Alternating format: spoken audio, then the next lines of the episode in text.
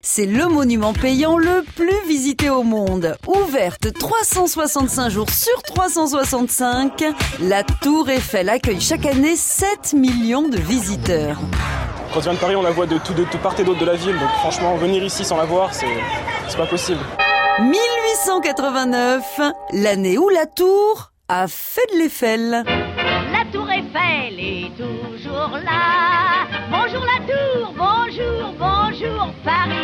Dès 1878, Paris décide d'organiser l'exposition universelle de 89 pour commémorer le centenaire de la Révolution.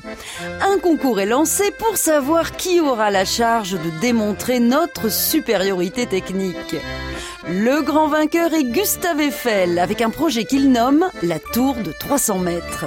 Pendant deux ans, deux mois et cinq jours, 250 ouvriers s'attellent à la construction de cet édifice.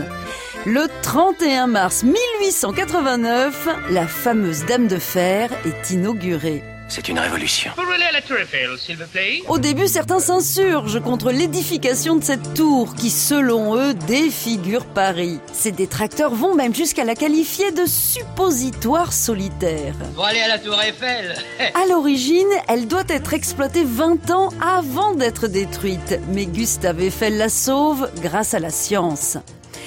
Propose de se servir de sa hauteur exceptionnelle pour mener des expériences de physique avec une station météo et un réseau de télécommunications. Eh, Voilà, c'est pas du rayon. Seulement t'en as au moins pour une plombe. Si t'as pas l'habitude de tricoter des pinceaux, tu peux t'attendre à tremper ta liquette et ton calcif et arriver là-bas les caisses à fleurs en marmelade.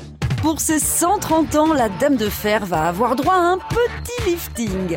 Au programme, un décapage de 10% de sa surface, soit 25 000 mètres carrés, l'équivalent de trois terrains de foot, 60 000 litres de peinture et des mois de travaux.